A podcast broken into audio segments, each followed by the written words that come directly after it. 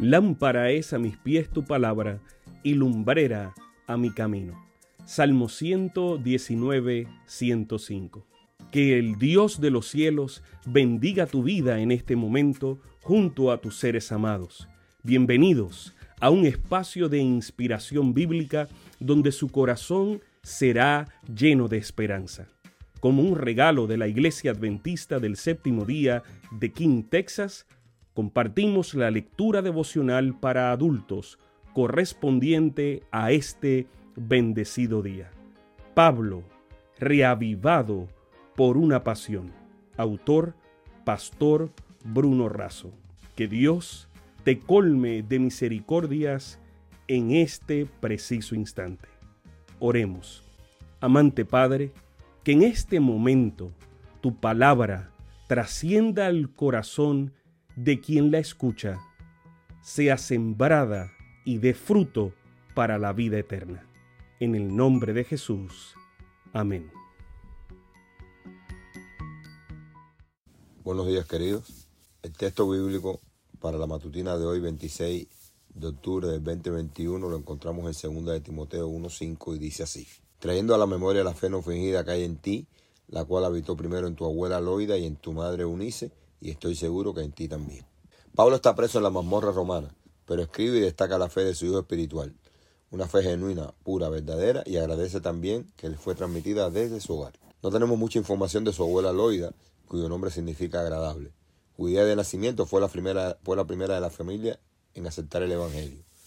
Luego se convirtió en Unice, cuyo nombre significa venciendo bien. El padre de Timoteo era griego, así que Unice y Loida le enseñaron las escrituras, y esto preparó el camino para recibir el Evangelio por medio de Pablo en su primer viaje misionero. Dios había ordenado a su pueblo que enseñara a sus hijos el accionar divino, las grandes obras, la liberación de su pueblo, las promesas de un redentor y su revelación en la naturaleza y en la escritura. Vemos la ventaja que tuvo Timoteo al recibir un ejemplo correcto de piedad y verdadera santidad. La religión era la atmósfera de su hogar. El poder espiritual manifiesto de la piedad en el hogar preservó la pureza de su lenguaje y lo mantuvo libre de todo sentimiento corruptor. Esto fue así y seguirá siendo así con todos.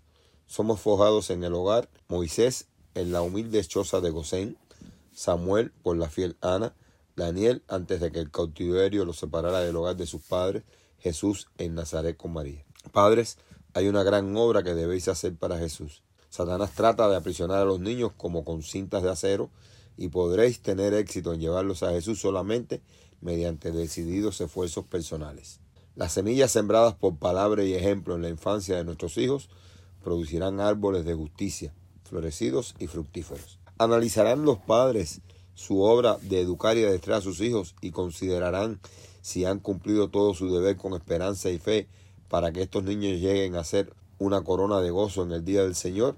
Padres, de ustedes depende el preparar a sus hijos para hacer la máxima utilidad en esta vida y para compartir con ellos el final de la gloria que ha de venir. Sigamos haciendo lo mejor, redimiendo el tiempo, orando y que la bendición de Dios libre a nuestros hijos de las cintas de acero del enemigo y coloque en ellos la corona de gozo. Queridos, que Dios les bendiga. Sabemos que esta lectura ha bendecido su vida. Compártala, compártala con alguien más e invítele a suscribirse en nuestro canal para mayor bendición. Puede también